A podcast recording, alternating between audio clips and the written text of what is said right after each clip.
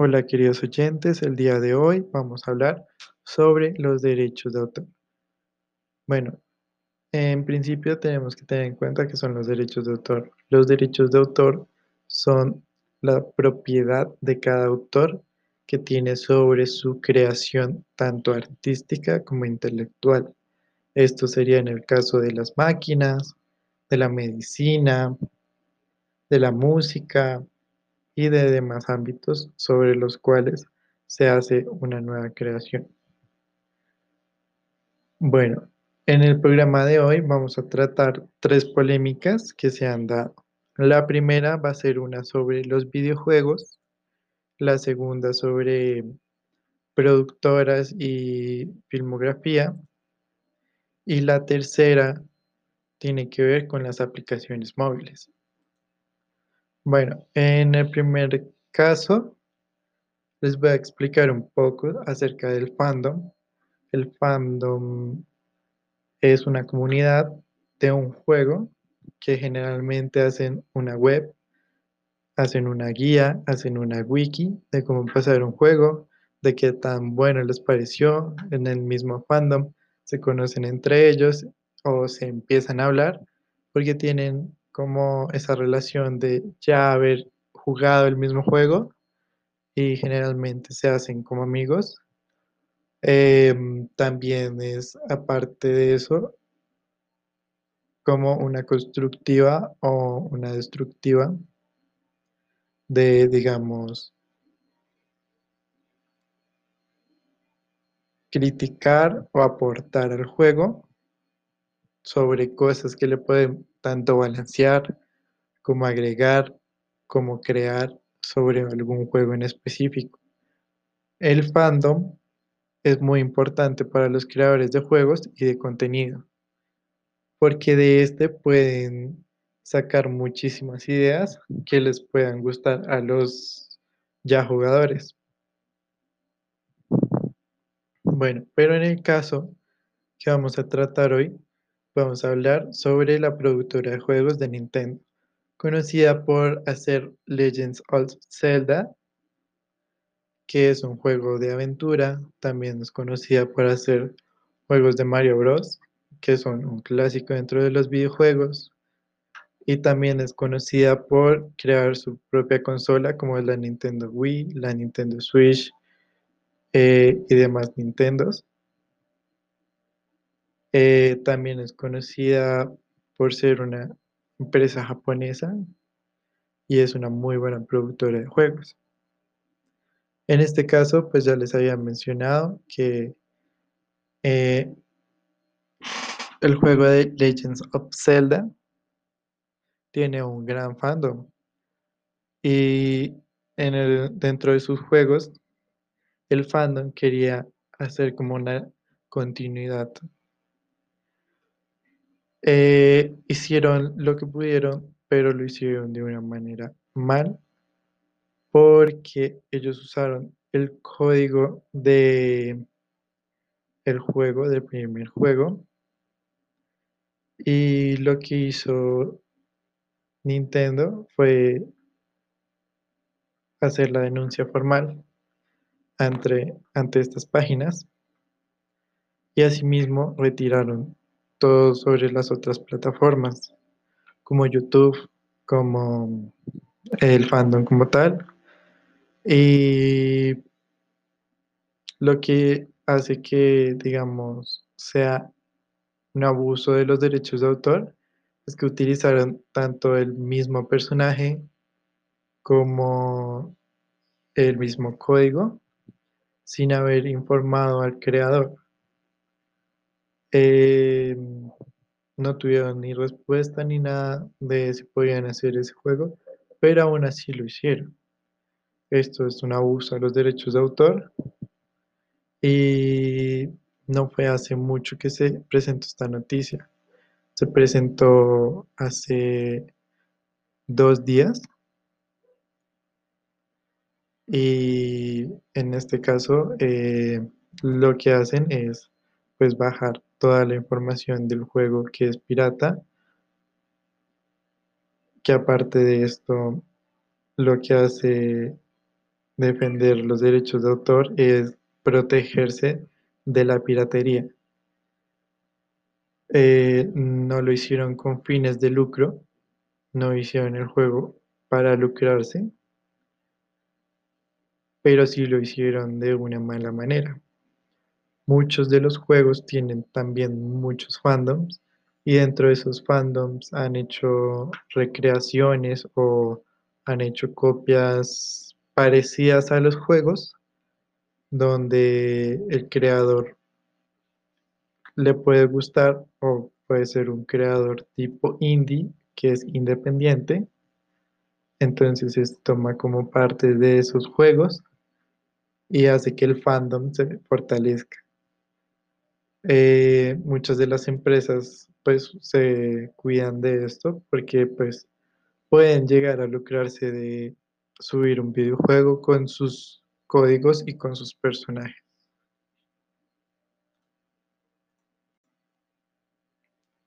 El segundo caso eh, se trata sobre una productora muy conocida que es Netflix y su producción estelar o bueno, no estelar sino reconocida, Stranger Things. Stranger Things es una serie de tipo fantástica donde vemos cómo sus personajes se van enfrentando a un universo paralelo con tipos de monstruos o tipos de demonios y se van encontrando a su paso em, gente que tiene superpoderes. Es del género de ficción y sobre este mundo paralelo se encuentra una tormenta. Resulta que esta tormenta fue fotografiada por Cian Heber. Este es un cazador de tormentas experimentados, el cual hizo la instantánea y la vio copiada eh, en la serie Stranger Things. Pues nadie reconocía si este autor había hecho la foto, pero él sí pudo reconocer que esa era su foto. Eh, aparte de esto, él hizo su debido reclamo a la productora, que en este caso era Netflix, y la productora le dijo que no se puede proteger a la madre naturaleza. Es verdad, no se puede proteger a la madre naturaleza, pero lo que pasa es que copiaron descaradamente la foto de él sin haberle pedido los derechos de autor, sin haberle notificado y sin haberle dicho nada y sin haber obtenido respuesta de este. Bueno, después de que él acusaran por redes sociales y de que no obtuviera como la respuesta ni, ni la protección, ejecutivos de Pizzi, Pizzi es una empresa que ayuda a los fotógrafos para que no se les vulnere sus derechos de autor, a que retomaran el proceso para que a él se le pudieran reconocer los derechos de esa foto. Dentro de la multa, eh, Netflix puede llegar a enfrentar cárcel, bueno, los productores de Netflix, o puede enfrentar una multa de 50 mil libras. Bueno, por parte de las fotografías, eh, hay que tener en cuenta que tanto como nosotros las tenemos en nuestros celulares, como las subimos en redes sociales. Eh, en redes sociales, cualquier red social que tengamos, hay que leer los términos y condiciones porque ahí mismo especifican qué se hace con los derechos de autor. Mm, aparte de esto, también tenemos que reconocer que tenemos que notificar a la persona a la que queremos su aporte intelectual o creativo, en el caso de, de, esta serie, deben haberle avisado y preguntarle al fotógrafo si podían utilizar esta tormenta que él había cazado, que le había tomado foto, para poderla poner en Netflix y pues así mismo darle su aporte, porque pues también eso es un trabajo, es un, es un qué, es un riesgo que él corre y que no se lo pueden negar diciéndole que no se puede proteger la madre naturaleza. Bueno. Bueno, ya por último, voy a hablar sobre los derechos de autor de aplicaciones como Instagram, Twitter y Facebook. En este caso, pues, eh, Twitter, eh, digo, TikTok más específicamente, donde al instalar cualquiera de estas aplicaciones hay un apartado de términos y condiciones. Dentro de este apartado nos cuentan cómo es el proceso de derechos de autor. En este caso, eh, en TikTok se protegen los derechos de autor, los derechos intelectuales.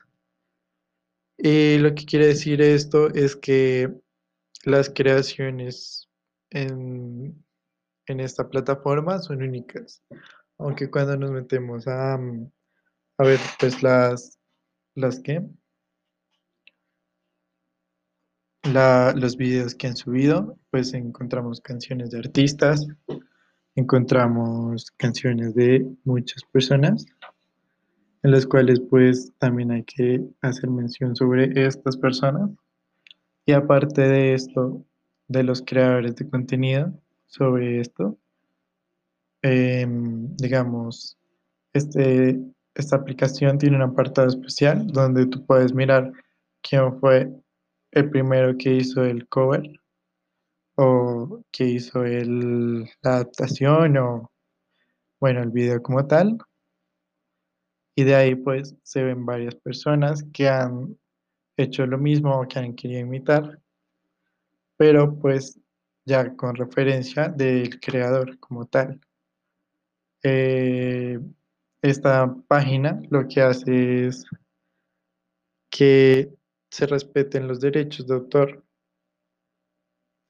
La gracia de todas estas aplicaciones es decirle no a la piratería. en el caso, digamos, de YouTube, se tiene una fuerte controversia sobre la piratería porque muchos creadores de contenido donde van a exponer algún juego, van a exponer algo así. Y en el proceso de exponer eh, este contenido, se escucha alguna música, se ve alguna fotografía, se vea alguna eh, parte que esté censurada por YouTube. En el caso de YouTube pueden ser los desnudos, pueden ser los golpes, agresiones, groserías, donde YouTube tiene la fuerte tendencia a no monetizar estos videos y aparte de esto hacer que mm, sepan tanto bloquear los videos como bajar la plataforma, el canal de donde se fue transmitido. Mm, Además de esto, YouTube es una herramienta para todo el mundo. Hay que tener en cuenta que en YouTube hay para todo público, no solamente público infantil, no solamente público adulto, no solamente eh, público de videojuegos, de música, sino hay mucho público en YouTube. Y así como hay mucho público, también hay muchos creadores. Dentro de la misma comunidad de YouTube se han eh, quejado porque hay algunos videos donde la polémica es mucha, donde las vistas son demasiadas y se hacen tendencias. Y estas tendencias pueden tener contenido grosero, pueden tener abusos físicos, verbales, de los cuales YouTube eh, no censura y aparte de esto los monetiza. Eh, es decir, la parte que me refiero a monetizarlo es que en cierta parte del video a ti te salta algún anuncio. las empresas pagan por poner sus anuncios dentro de esta plataforma y lo reciben pues los creadores de contenido y la misma empresa como tal. Eh, en el caso de las tendencias, eh, se tienen que revisar más a fondo cuando se sube este tipo de contenido, porque aparte que es para todo el público, cualquier persona puede entrar y puede ver el video sin aceptar términos y condiciones. Eh, puede generar pues eh, muchas repercusiones. También pues eh, dentro de esta comunidad se ha presentado, digamos, dificultad de subir ciertos videos porque tienen un contenido muy explícito y cuando es un contenido muy explícito piden a los usuarios que se registren y pues no se lleva un control sobre las edades ni las personas que ingresan. Prácticamente cualquiera puede ingresar con cualquier correo electrónico, puede decir que es mayor de edad y, y ver todos los contenidos que son explícitos o que no son para cierta, cierto público. Dentro de esto, pues hay que destacar que es muy importante leer los términos y condiciones porque, digamos, estas plataformas buscan que no se les vengan encima con los derechos de autor ni con daños que puedan ocasionar por creadores o por terceros.